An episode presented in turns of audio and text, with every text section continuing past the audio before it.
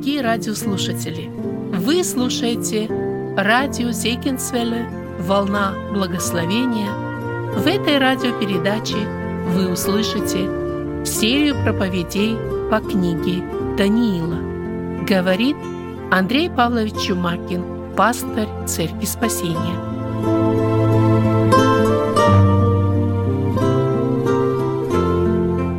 Братья и сестры, мы продолжаем наше изучение книги пророка Даниила. В прошлый раз мы делали вступление к этой книге, рассматривали те причины, которые привели к тому, что описано в этой книге. Мы рассматривали историю израильского народа, мы рассматривали истории тех империй, которые возникали до этого момента, и касались э, первых двух стихов первой главы, которые говорят о том, что э, в третий год царствования Акима Навуходоносор пришел, захватил город Иерусалим, он взял первых пленников и переправил их в Вавилон. Сегодня мы продолжаем, и мы сегодня коснемся э, всей этой главы, первой главы, для того, чтобы посмотреть, как в этой главе описана личность пророка Даниила – мы находим с вами, что для того, чтобы встать на это важное служение пророка, для того, чтобы провозгласить этой империи Вавилона, ее падение, Бог находит особого человека.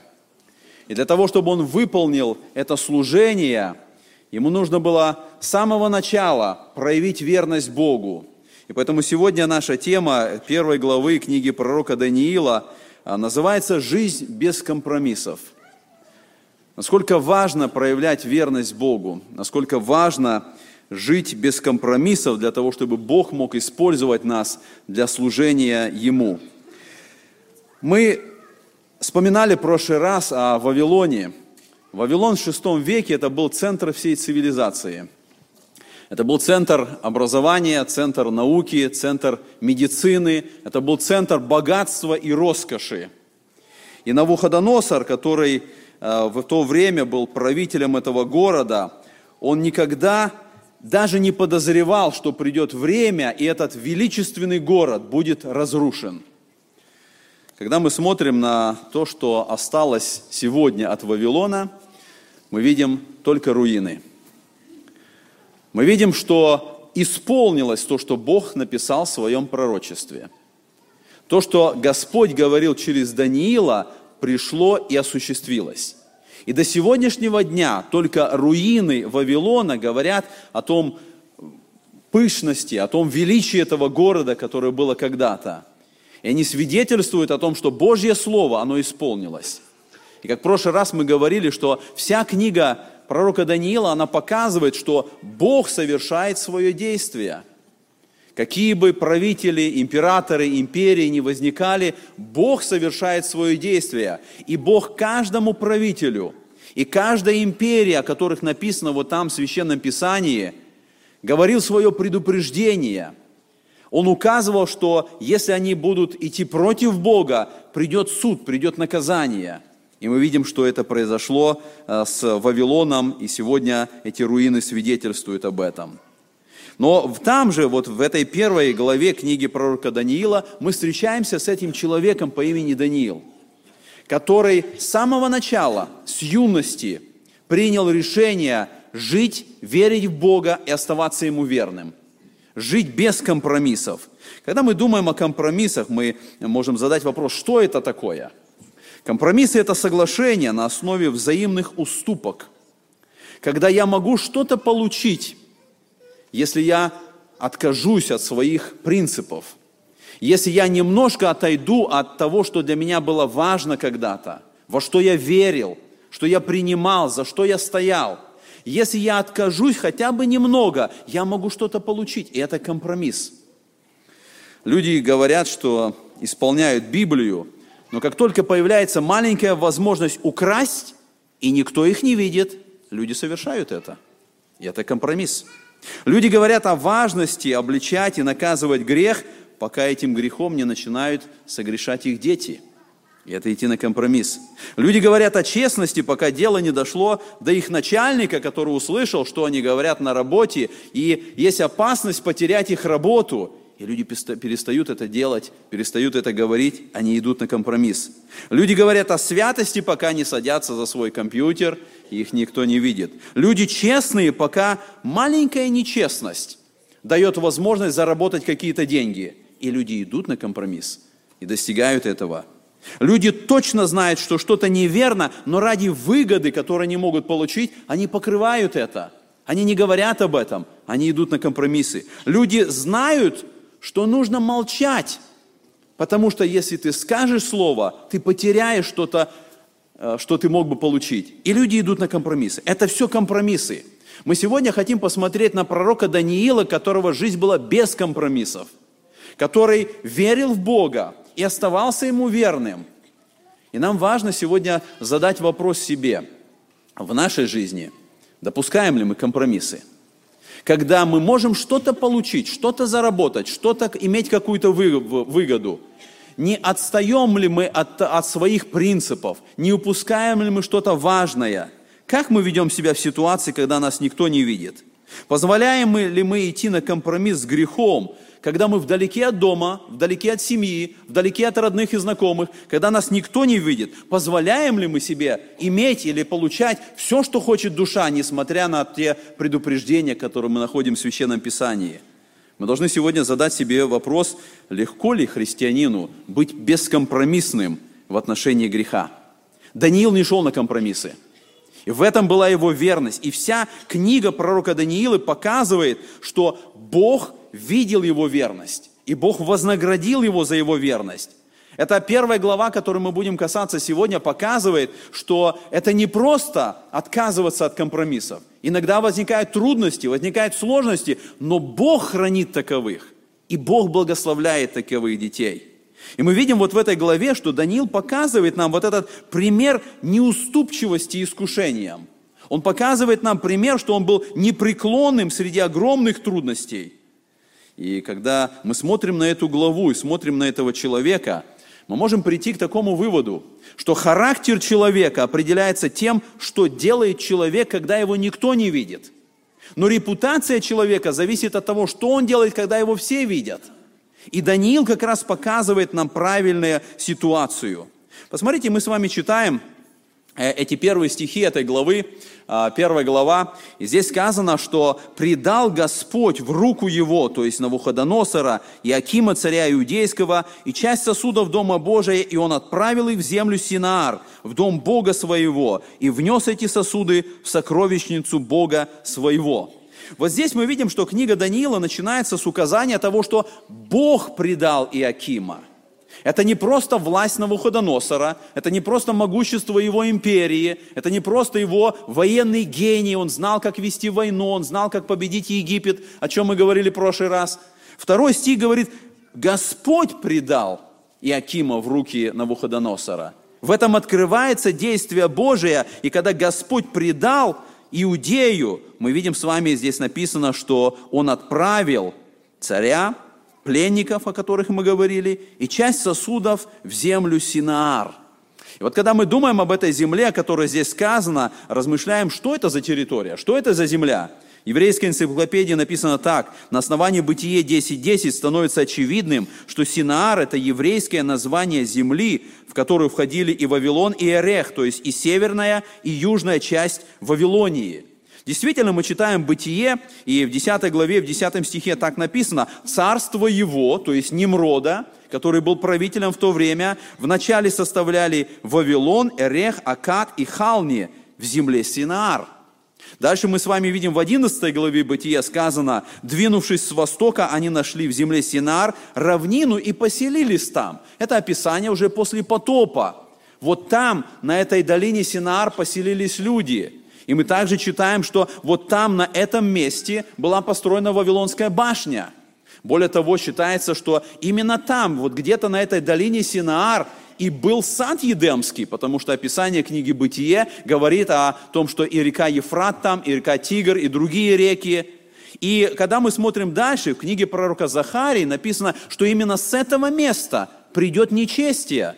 Мы читаем Захарии 5 глава, в 11 стихе сказано, «Тогда сказал он мне, чтобы устроить, для нее дом в земле Синаар, и когда будет все приготовлено, то она поставит там на своей основе. Оттуда Синаара придет нечестие».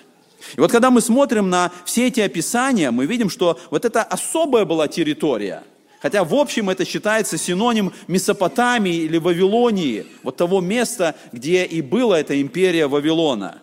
И мы с вами прочитали, что когда Навуходоносор захватил Иудею, он взял часть а, сосудов и а, переместил и отправил их в дом Бога своего.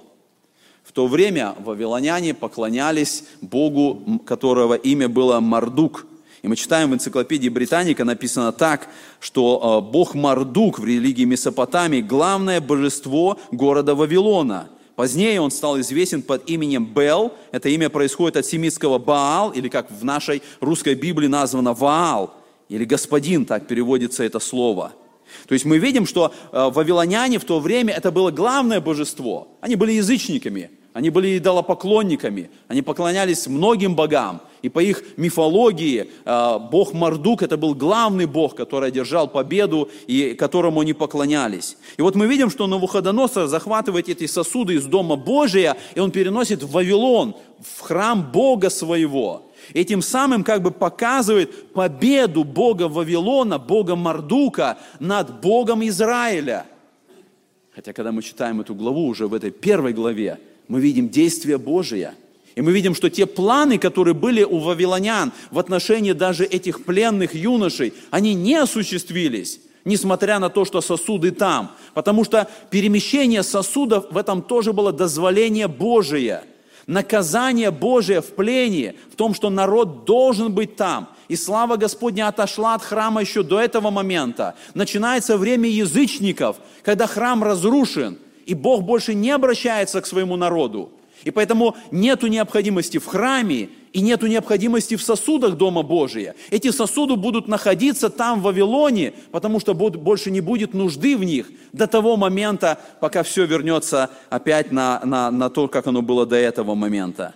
Итак, мы с вами читаем дальше, и э, мы находим в этом тексте сказано о том, что Навуходоносор взял пленных – и вот в третьем стихе написано, «И сказал царь Асфиназу, начальнику евнухов своих, чтобы он из сынов Израилевых, из рода царского и княжеского, привел отроков». Мы видим, что Навуходоносор взял этих юношей, этих отроков, они были из рода царского и княжеского, потому что первая группа пленных, которые забрал Навуходоносор из э, Иерусалима, это была вся знать, это были э, сыны, потомки царей, царский род, князья, самые известные люди. Вот их забрал Навуходоносор и отправил туда, э, в Вавилон. И мы видим, что в этом вопросе Навуходоносор проявляет очень большую э, заботу о своем государстве. Вместо того, чтобы этих пленных юношей убить или посадить в тюрьму, он переселяет их в Вавилон, он не помещает их в тюрьму, он отправляет их в школу в школу на три года, надеясь, что а, после того, когда они закончат это образование, он сможет использовать их с пользой для своего государства, для своей империи. И вот написано, что он отдает этот приказ Финазу, который был э, очень высокое, занимал положение, начальник евнухов в Вавилоне, это очень высокое государственное положение. Он имеет власть, и мы видим, что э, царь обговаривает те условия, как нужно выбрать этих юношей. Они должны иметь внешние данные, нет никакого недостатка, красивые видом, у них должны быть профессиональные способности, понятливые для всякой науки, потому что они должны стать правителем, они должны быть смышленные, это говорит на их мудрость, что они понимают, они умеют учиться, они должны быть годными к служению, они должны быть приготовлены, чтобы там, в этой империи Вавилона, быть использованы потом для государства. Вавилоняне были особо продвинуты в науках. Они имели очень развитую астрономию, и царь готовил для себя ученых, он готовил для себя тех, которые могли бы дать ответы на все вопросы, которые у него возникали. по астрологии, о звездах, о направлении, о погоде, о человеческом теле, о погоде. Это были люди, которые должны были изучать все эти науки и отвечать на все вопросы, которые возникали в государстве или возникали у Навуходоносора. Он хотел знать и толкование снов. И поэтому он и побуждал, чтобы этих молодых людей приготовили к этому. Им нужно было учить, как здесь написано, книги и язык халдеев. Халдеи считались особой знатью вавилонского общества. Считается, что они были жрецами бога Мардука, который, как я сказал, которому поклонялся сам Навуходоносор. Они были особой кастой, которая была посвящена изучению. Они были астрологи, они были философы, они были пророки. И когда мы читаем в Священном Писании или в истории указания на вавилонян, это больше указания на национальные особенности. Когда мы читаем указания на халдеев, это указание на культуру той империи потому что халдеи образовывали культуру того времени. И вот мы читаем с вами, что среди этих пленников был Даниил и трое его друзей. Посмотрите, 6 стих 1 главы. «Между ними были из сынов Иудиных Даниил, Анания, Мисаил и Азария». Вот эти четыре друга, которые были забраны в плен. И дальше в седьмом стихе мы продолжаем текст Писания. «И переименовал их начальник Евнухов Даниила Валтасаром, Ананию Сидрахом, Мисаила Мисахом и Азарию Авдинага. История говорит, что в Вавилоне была найдена вот такая глиняная призма. Сейчас она находится в музее в Стамбуле, в Турции. На этой призме перечисляются имена и титулы тех, кто служил во дворе Навуходоносора. И вот ученые, которые изучали этот язык, изучали эту призму, они особо заинтересовались тремя именами – которые очень сильно похожи на имена этих трех друзей Даниила. Первое имя было Арди Набу. И ученые говорят, это очень сильно похоже, как у нас по-русски, а, Авденаго, Ардинабу. Он был помощником а, царского принца во дворе. Второе имя, которое нашли там, Хануну, и говорят, что это очень сильно похоже на Анания, как звучит по-русски. И Хануну был министр торговли. Третье имя, которое они увидели там, это было Мушалим Мардук. Мардук, как я сказал, это бог, которому поклонялись вавилоняне, а Мушалим очень сильно похоже на Мисаил. И ученые до сих пор а, пытаются увидеть и разгадать, возможно, это и были те три юноши, которые впоследствии заняли очень высокие посты в империи Вавилона, и имена которых оказались даже записаны вот на этой, а, в этой глиняной призме – мы видим, что цель Навуходоносора была взять этих пленников, переместить в свою страну и сделать так, чтобы они ассимилировались, чтобы они растворились в этом обществе и культуре Вавилона. Процесс вот этой ассимиляции, а, он состоял из трех направлений. И вот когда мы смотрим, как э, Навуходоносор решил достигнуть своей цели. Ассимиляция – это растворение в культуре – это растворение в обществе, когда вы отказываетесь от прежних своих э, принципов, от прежней культуры, от языка, от тех привязанностей и традиций, которые были когда-то, и принимаете новую культуру, нового места, в котором вы живете. Конечно, много вопросов возникает, э, что такое культура – Обычно говорят, что культура – это система социально значимых знаний, ценностей, традиций, норм и правил поведения, переводоваемых и через поколения, посредством которых люди организуют свою жизнедеятельность в обществе. Это нормы, это правила, правила поведения. Кем устанавливаются эти правила? Мы можем задать этот вопрос даже сегодня, смотря на культуру современного мира. Кто-то устанавливает эти нормы, кто-то устанавливает эти правила – и установив эти правила, создав культуру, побуждают, чтобы люди следовали этой культуре, чтобы люди следовали этим нормам и правилам. И мы, как христиане, должны задать вопрос, а кто же устанавливает эти нормы, чтобы мы следовали им? Кто же побуждает, чтобы люди ассимилировались, принимали эти новые правила и традиции э, в той стране или в том обществе или в том месте, где они живут? Вавилоняне видели в этом важность и необходимость. Они взяли пленников, они переселили их и сделали все необходимое, чтобы эти иудеи стали халдеями, чтобы они приняли всю культуру Вавилона и чтобы они были готовыми для того, чтобы ревностно, патриотично служить империи Вавилона.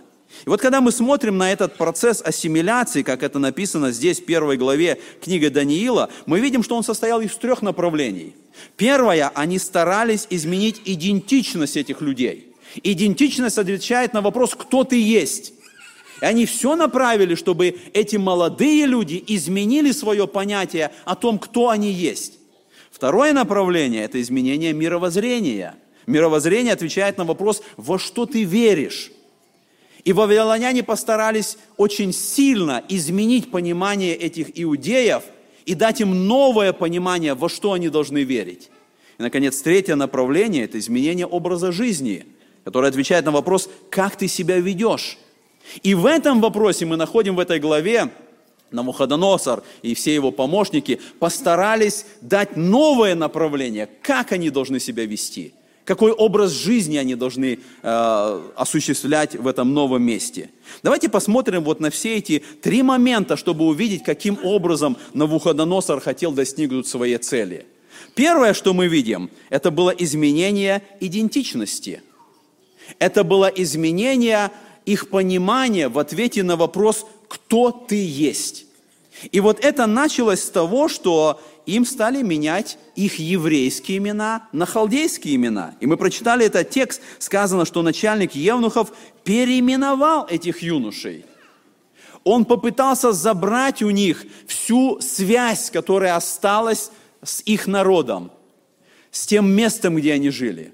Каждый из них имел свое имя, еврейское имя, которое им дали родители – и мы знаем, насколько важны были выбор имени в то время, когда рождался ребенок, особенно в Ветхом Завете. Это все, что у них осталось со своей родиной, со своими родителями, со своей верой, их имена, данные родителями. И Навуходоносор не хотел, чтобы эти иностранные имена звучали в его стране, тем более у руководителей, которые должны управлять государством. И поэтому первый момент, который мы видим здесь, что он изменил эти имена – когда мы смотрим вот на эту таблицу, мы видим, что а, каждое имя, которое было у этих юношей, оно было связано с именем Бога, в которого они верили. Каждое это имя, оно указывало на то, кем они были.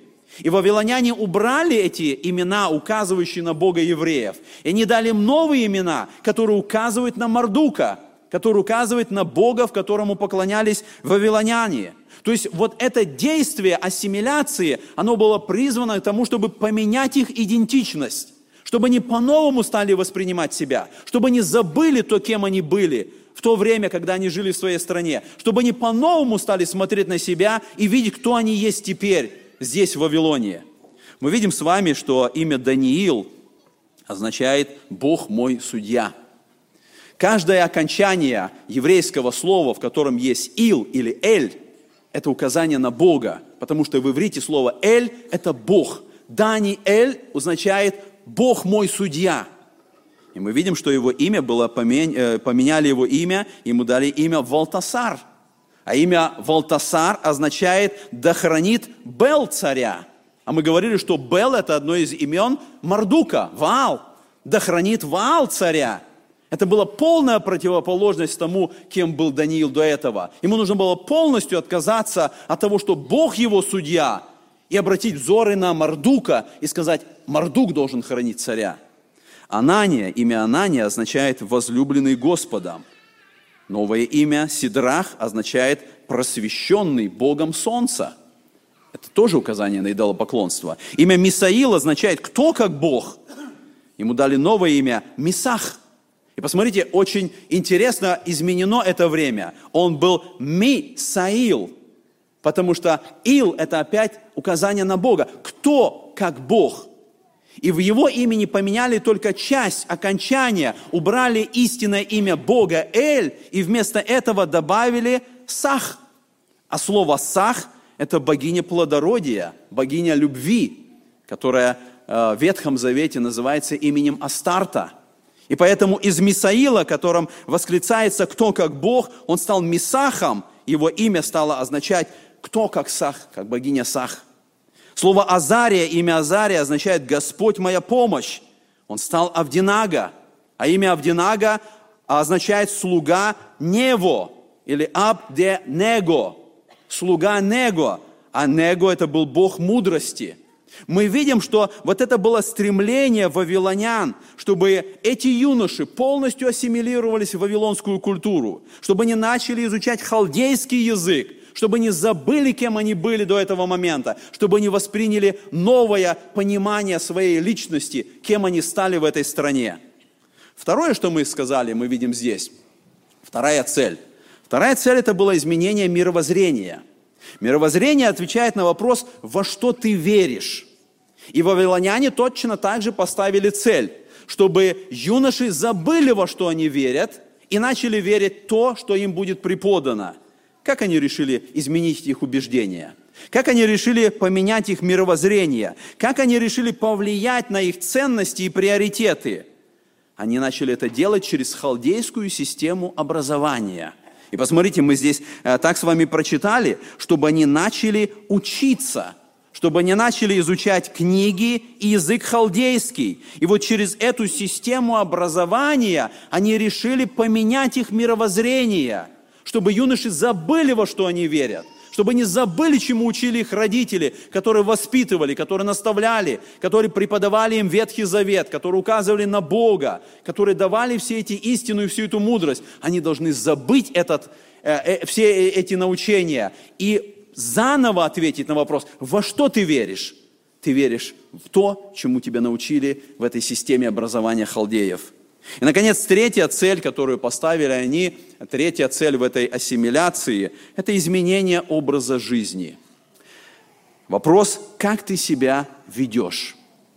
И в этом Навуходоносор поставил свою цель и задачу – научить их новому образу жизни – заставить их отказаться от тех правил поведения, которые были преподаны их родителями, и научить их, как нужно себя теперь вести. Посмотрите, мы с вами читаем э, с 5 стиха, здесь так сказано. «И назначил им царь ежедневную пищу с царского стола и вино, которое сам пил, и велел воспитывать их три года, по истечении которых они должны предстать пред царем» мы видим в этом пятом стихе указание на то, что им было предложено и даже назначено царем ежедневная пища с царского стола и вино.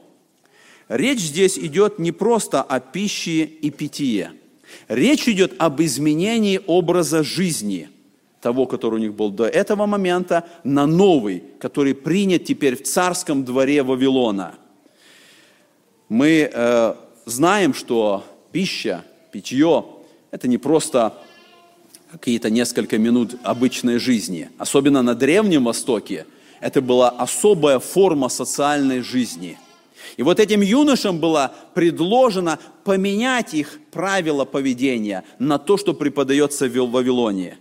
Нам интересно э, увидеть, что вот эти четыре юноши, они приняли и согласились с первыми двумя пунктами – они не восстали против того, чтобы поменять имена, они не восстали против того, чтобы получить образование, но они восстали против третьего направления.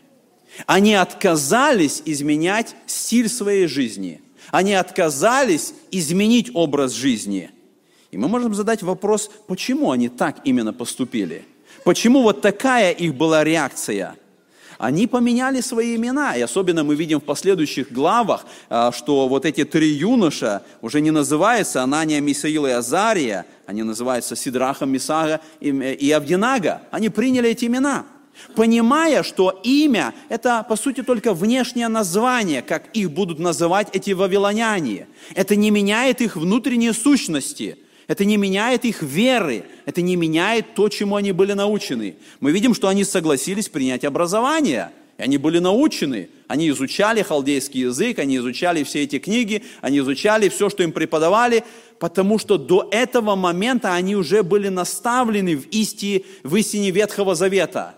И даже получая это новое образование, это все проходило через Дух. Они просеивали и отделяли истину от лжи. Они были способны к тому, чтобы учиться в этой халдейской школе и не принимать то, что противоречит Слову Божьему.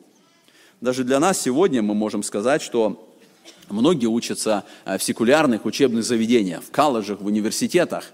Если молодой человек наставлен, с детства, с юности, он наставлен в Слове Божьем, он знает истину Слова Божия, то даже получая образование в светских учебных заведениях, он пройдет, и это ему не повредит, потому что он знает истину, он способен отделить правду от лжи, он способен отделить добро от зла. И поэтому вот эти четыре юноши, они не отказались от образования. Но когда дело дошло до третьей части – когда их начали заставлять изменить образ жизни, вот здесь они провели черту. Вот здесь они сказали «нет», потому что мы видим, что это являлось особо опасной и переменой. Потому что образ жизни если они поменяют образ жизни, это сразу будет указывать, что они отвергают Слово Божие. Это сразу будет говорить о том, что они меняют свою идентичность. Они перестанут с этого момента быть народом Божьим. Они перестанут быть тем, кем а, они были наставлены в той стране, в которой они родились. И мы можем задать вопрос, почему это так? Почему вот вопрос с пищей и, и вином был особо принципиальным, был особо важным для них? Здесь есть несколько причин. Первое, царская пища была связана с идолами. История говорит о том, что прежде чем принимать эту пищу, эта пища посвящалась идолам. Об этом Павел пишет, когда мы читаем 1 Коринфянам. Естественно, когда эта пища приносилась вот этим истуканам, этим идолам, идол не мог есть эту пищу, и поэтому жрецы брали эту пищу, часть они оставляли себе, а часть отдавали тем людям, э, которые приносили эту жертву. И они брали потом эту пищу и ели ее. И для евреев это была мерзость таким образом поступать.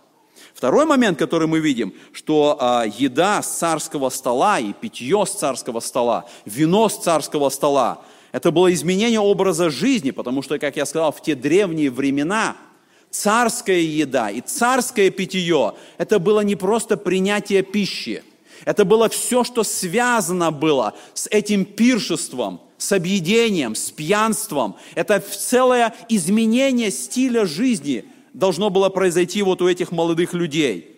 И участвовать в этом процессе было против Божьего закона, и они отказались от этого. И, наконец, третья причина. По закону Моисея было ясное указание на то, какую пищу можно принимать и какую нет – было ясное отделение. Народу израильскому Бог дал эти э, повеления, чтобы они были отделены от язычников.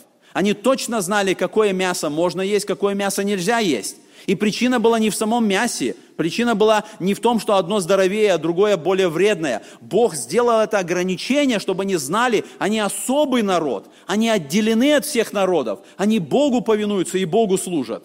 И мы видим, что эти юноши и в этом вопросе, они понимают эту опасность. Они видят в этом мясе, и мы не знаем точно, какое это было мясо. Мы не знаем, э, что именно э, преподавали и давали им тогда. Скорее всего, вавилоняне употребляли свинину. Скорее всего, они употребляли и другое какое-то мясо, которое было запрещено э, по закону Моисея. И вот эти юноши, они поняли это. Они знали, что Ветхий Завет ничего не говорит об опасности менять имена – они знали, что Ветхий Завет ничего не говорит о опасности образования халдейского или еще какого-то. Но они точно знали, что Ветхий Завет говорит о пище. И они провели здесь черту. И они сказали, нет, а это мы не будем делать. И мы читаем с вами, посмотрите, в восьмом стихе, который, я бы сказал, является центральным текстом этой первой главы. В восьмом стихе мы читаем, «Даниил положил в сердце своем не оскверняться яствами со стола царского, и вином, которое пьет царь, и потому просил начальника Евнухов. Вот это ключевой текст всей главы. Мы видим, что и Даниил был не против имени, он не был против образования, но менять образ жизни и поведения он отказался. И вот это решение, которое принимает Даниил, это не то решение, которое принимается в голове. Это не то решение, которое вот чисто разумом можно принять. Это решение, которое в сердце принимается – когда горит огонь любви к Богу, когда человек наставлен, когда он знает истину. И вот здесь так сказано, Даниил положил в сердце своем не оскверняться.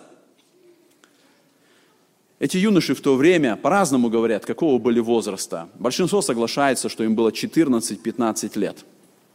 И подумайте об этом, что в 14-15 лет Даниил и трое его друзей готовы противостоять всей империи – они готовы пойти против вот всего этого греховного направления. Вдалеке от дома, вдалеке от своих родителей, вдалеке от своей страны, когда никто их не видит, никто не контролирует, когда перед ними такое большое искушение, перед ними карьера, перед ними вся империя, они могут получить самые высокие должности.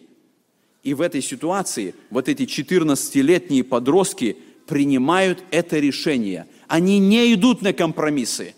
Они не соглашаются пойти на уступки. Они не соглашаются хотя бы в чем-то отойти от тех принципов, которые им были преподаны. Они отказываются всего этого. И мы видим, что в этой ситуации Бог благословляет. Вот за эту твердость, вот за эту ревность, за этот отказ от компромиссов впоследствии Даниил пойдет в львиный ров. Вот за эту твердость эти три юноши впоследствии пойдут в печь огненную. Но они не откажутся. Они не пойдут на э, вот эти компромиссы, которые предлагаются им там. И мы видим, что вот в этом третьем направлении изменение образа жизни – это самое разрушительное действие ассимиляции. Даже когда мы сегодня говорим о современной культуре, о этих нормах, правилах поведения, которые навязываются молодым людям и старым и пожилым, когда мы оглядываемся вокруг, Культура контролирует и побуждает нас изменить образ жизни, начать поведение совершенно другое. Это самое разрушительное направление, которое полностью меняет человека. И вот когда мы смотрим на Даниила, когда мы видим, что он отказывался от компромиссов, мы можем задать вопрос, какие уроки мы можем взять из его поступка? Вот из всей этой главе, как мы можем для себя научиться жить без компромиссов? Несколько моментов, которые мы можем для себя взять как пример. Первое. Человек, который отказывается от компромиссов, он проявляет смелость. Посмотрите, как мы читаем с вами в восьмом стихе. «Потому просил начальника Евнухов о том, чтобы не оскверниться ему». Мы видим, что царь Навуходоносор поставил этого начальника Евнухов, Асфиназа, чтобы он следил за этими пленными, чтобы они выполняли то, что он говорит. Это был очень важный проект для Вавилона – подготовить будущих руководителей. Это кадры для э, империи. Три года подготовки, потом нужно сдать экзамен перед царем и быть готовым. Но вот эти слова, которые записаны в восьмом стихе, они показывают смелость Даниила. Посмотрите, он не стал увиливать, он не стал придумывать чего-то. Он не стал говорить этому начальнику Евнухов, я не привык к этой пище, мы никогда не ели, она мне не нравится, она невкусная, у меня там со здоровьем что-то плохо. Он не стал увиливать, он сказал прямо так, как это есть. Он напрямую показал причину, почему он не может есть эту пищу. И посмотрите, мы так и прочитали, здесь написано, что в восьмом стихе, он просил начальника Евнухов, чтобы не оскверняться ему. Я задаю вопрос, что именно он сказал начальнику Евнухов? Почему он отказался? Я думаю, что, скорее всего, тот задал ему вопрос, а почему ты отказываешься? И Даниил прямо и смело ему сказал, эта пища оскверняет меня. И, естественно, тот задал вопрос, что значит оскверняет. Потому что, скорее всего, он понял, речь идет не о физической пище, речь идет о духовном вопросе – и, наверное, Даниил начал говорить ему о Боге. Наверное, он начал говорить ему о Слове Божьем, о Ветхом Завете. Он начал говорить о грехе и о том, что Бог сказал для народа своего. Но вот когда мы смотрим вот об этом моменте, мы видим смелость Даниила. Он сказал, моя совесть не позволяет делать это действие, потому что это осквернение для меня. Вдали от своих родных, вдали от своей семьи, он не стыдится своей веры. Он не стыдится своего Бога. Он не стыдится того, что он послушен Богу своему. И тогда мы должны сказать, а мы всегда готовы так поступить. Даниил дает нам пример смелости. Он при всех открыто сказал, что он не будет этого делать. И он сказал, почему он не будет это делать. Те, кто идут на компромиссы, они не имеют этой смелости. Те, кто живут без компромиссов, они всегда имеют смелость. Они говорят то, как есть. Помните, в 118 псалме, э, в 46 стихе написано, «Буду говорить об откровениях твоих пред царями и не постыжусь». Первом паралипоменом, в 12 главе, в 8 стихе написано, «Из гадитян перешли к Давиду в укрепление, в пустыню, люди мужественные, воинственные, вооруженные щитом и копьем, лица, э, лица львиные лица их, и они быстры, как серны на горах». Вот он Давид, вот он Даниил, лицо львиное. Я задаю вопрос, почему он не боялся к львам пойти? Лицо львиное у него, смелость. Он знает, что Господь – это истинный Бог, и он открыто говорит об этом. Итак, первая характеристика, мы видим, это смелость. Второе, что я нахожу, это особые стандарты. Человек, который не идет на компромиссы, он имеет особые стандарты, которые отличаются от всех других людей. Посмотрите, в этом стихе мы прочитали, что он отказался, он сказал, что его оскверняет пища со стола царская и вино, которое пьет царь. Я задаю вопрос, а в чем проблема с вином? В Ветхом Завете нигде нет указания, что вино нечистое. О мясе сказано, но о вине не сказано, что оно нечистое. Почему Даниил вот в этой ситуации, он отказывается и от пищи, и от вина, которое пьет царь? И вот здесь вот я нахожу пример, что у людей, которые не идут на компромиссы, у них особые стандарты – которые отличаются от других стандартов. Они сами себе ставят ограничения. Эти стандарты и ограничения всегда выше, чем у обычных людей. Они не сравнивают себя с толпой. Они не говорят, почему им можно, а мне нельзя. А где написано, что это нельзя? А почему вы запрещаете это? Люди, которые не идут на компромиссы, они сами ставят более высокие стандарты. Они живут не по минимуму, а по максимуму. Их стандарты выше любых других норм. Они ходят перед Богом, и у них высокие стандарты. Они всегда выбирают не хорошее, а самое лучшее. И вот в этом э, Даниил дает нам пример. Мы видим, что люди, которые не идут на компромиссы, их молитва наиболее горячая, чем других. Когда они изучают Слово, они наиболее углубляются в это Слово. Мы видим, что их служение более посвященное, чем у других людей. И вот таким был Даниил. Он отказался от вина, потому что у него особые стандарты, даже если не было особого запрета. Мы видим, что в Ветхом Завете они употребляли вино, они смешивали его с водой, это не давало им опьянения, несмешанное вино, а, мы видим, в Священном Писании осуждается, в 31 главе притчи сказано, не царям пить вино и не князьям секеру. Слишком много ответственности было на царях чтобы они пили вино и потом делали неразумные какие-то решения. Священникам было запрещено это. Но мы видим, что для Даниила не было как бы этого запрета. И дальше, посмотрите, когда мы читаем 12 стих, в 12 стихе Даниил говорит, «Сделай опыт над рабами твоими в течение десяти дней, пусть дают нам в пищу овощи и воду для питья».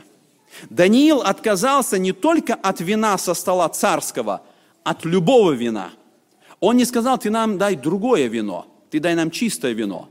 Он поставил особые стандарты, которые выше были стандартов всех других. Он полностью отказался от вина. Он сказал, дай нам овощи и только воду. Мы видим, что и в Новом Завете у людей, которые посвящают себя Богу, более высокие стандарты. У Тимофея был этот стандарт. Отказаться от этого. И мы должны задать себе вопрос, каковы наши стандарты, как мы живем – мы сравниваем наши стандарты со стандартами других, или у нас более высокие стандарты.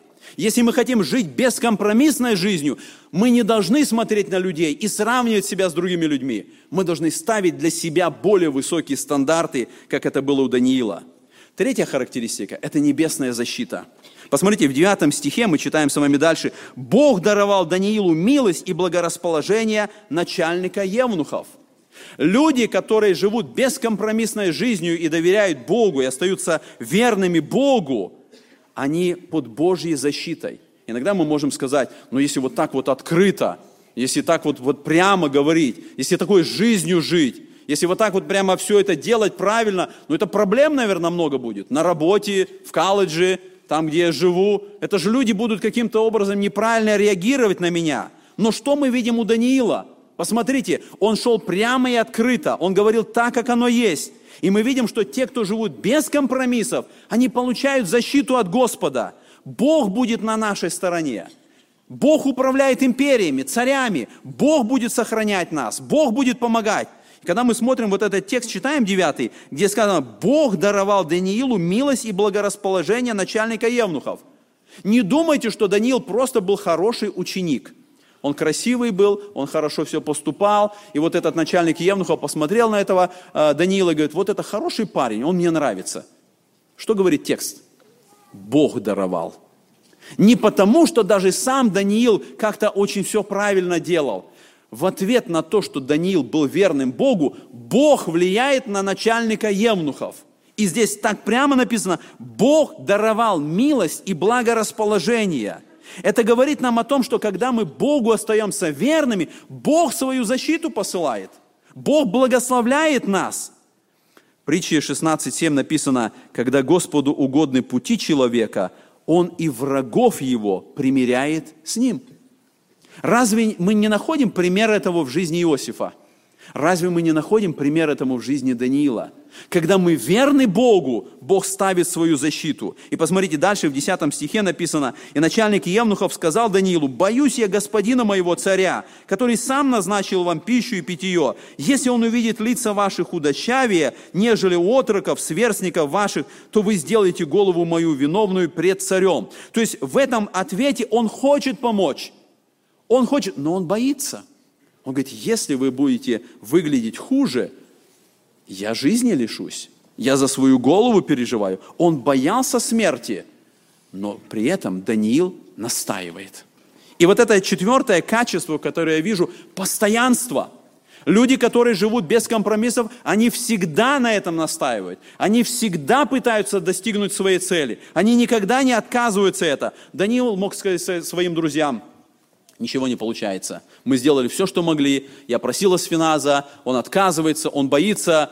Мы ничего не можем. Давайте уже э, примем то, что нам говорят. Но мы видим, что Даниил не идет на компромиссы. И мы видим, посмотрите, с 11 по 12 стихи сказано, «Тогда сказал Даниил Амелсару, которого начальник Евнухов представил к Даниилу, Анании, Мисаилу и Азарию, «Сделай опыт над рабами твоими, течение десяти дней. Пусть дают нам пищу, овощи и воду для питья. Посмотрите, Даниил по-прежнему настаивает, несмотря на то, что проблему. И Асфинас говорит, я боюсь, я не могу, я хотел бы, но никак. Он настаивает. И он говорит уже вот этому Амилсару, сделай опыт. Я все равно хочу, я все равно хочу, чтобы именно было так. Он проявляет постоянство.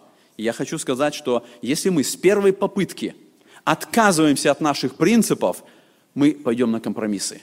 Мы должны быть упорными, мы должны быть настойчивыми. Если мы принимаем решение быть верным Богу, в любом моменте мы должны проявлять постоянство. Пятое, что я нахожу в Данииле, это была вера. Вера. Вот в этом тексте, который мы прочитали, когда Даниил говорит, пусть делают опыт над рабами твоими, пусть дают нам в пищу овощи и воду для питья в течение десяти дней. Он говорит, испытай нас. И он ставит условие 10 дней, только овощи и только вода, и ничего другого. Конечно, в приготовленном мясе, мясе трудно разобраться. Свинина там жареная или баранина, ему трудно разобраться. И он принимает решение, только овощи. О овощах нигде не сказано, нету запрета в Священном Писании. И поэтому он принимает вот это решение только овощи и вода. И говорит, потом через 10 дней проверь, Посмотрите, смелость его проявляется здесь.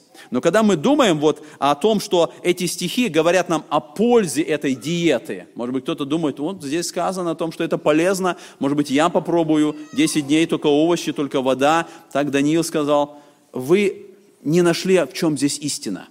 Причина была не в овощах и воде, не в том, что это здоровая, полезная диета. Вера. Вера Даниила – он предлагает условия проверки, и он верит Богу. И в этой ситуации, когда он говорит вот эти слова, мы видим, что э, он Богу приходит, он показывает свое доверие Богу. Он знает, что он повинуется Богу. Он знает, что он ни в чем не согрешил. Он знает, что он исполняет Слово Божие. И его вера говорит, если ты так живешь, Бог тебя благословит, и Бог тебя поможет. И поэтому он идет вот на это испытание. Он идет на этот опыт. Причина была не в том, что через 10 дней, если кто-то из нас попробует есть только овощи и пить воду, каждый из нас станет здоровее. Не это суть. Вера его. Вот что имело значение. Вот как он показывает нам пример – Шестой момент, который я нахожу здесь, это испытание.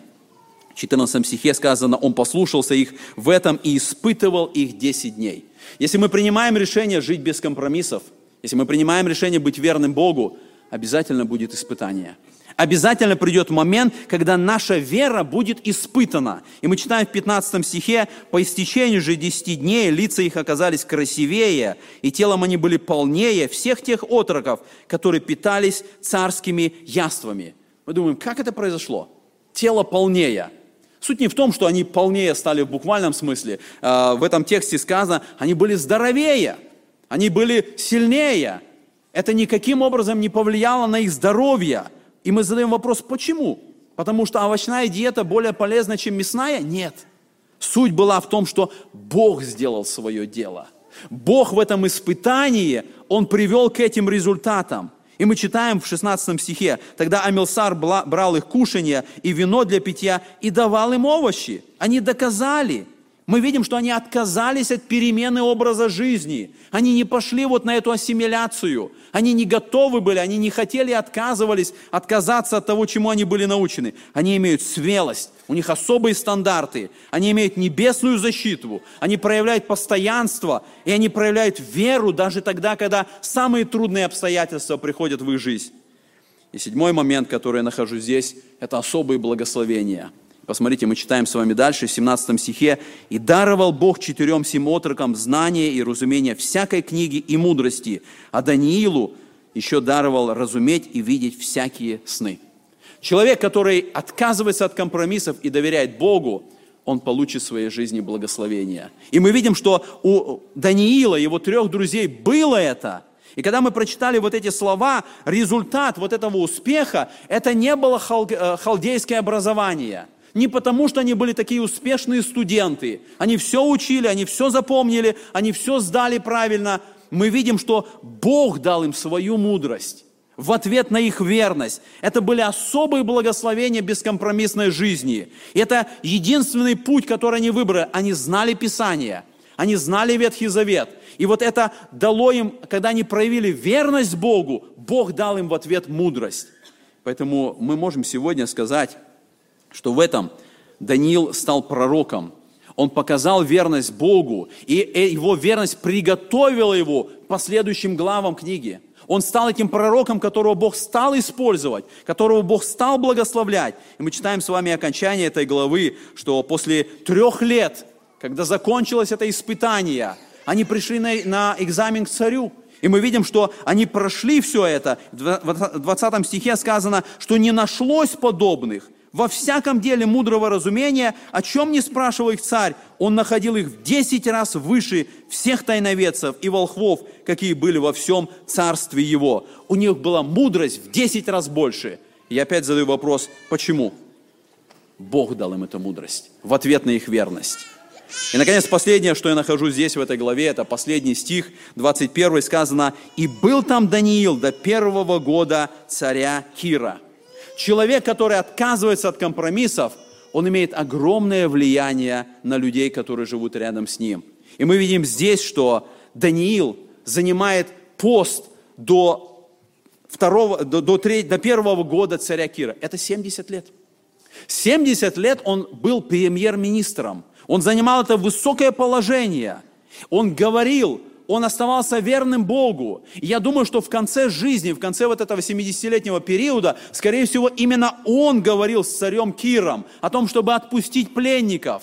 Мы не видим этого в Священном Писании, но когда читаем книга Ездры, первая глава, первые четыре стиха, когда царь принимает решение и отпускает, где-то как будто вот мы слышим, что Даниил там, он говорил, он говорил об этом, он наставлял, и царь принимает это решение – мы видим люди, которые не живут в компромиссах, они достигают особого положения влияния на людей.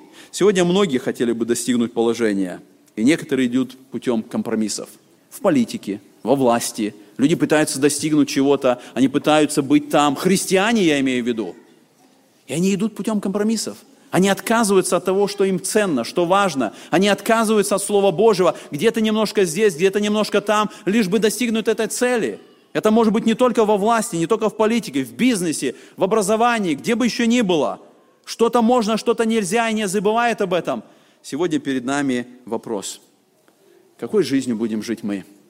Пойдем ли мы по примеру Даниила, который выбрал путь жизни без компромиссов? Если мы пойдем этим путем, у нас будут те же благословения, которые мы находим в этом пророке. Бог испытал его и приготовил для этого величайшего служения – и ради этого испытания все последние главы книги Даниила были написаны. Бог через него сказал царю то, что хотел сказать. Помоги нам, Господь, остаться такими же верными. Аминь.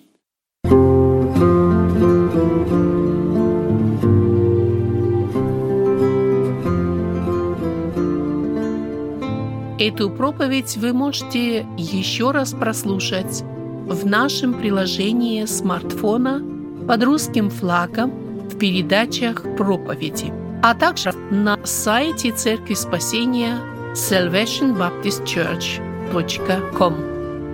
Вы слушали радио Зегенсвелле «Волна благословения», город Детмалт, Германия. Дорогие радиослушатели, мы желаем вам Божьих благословений.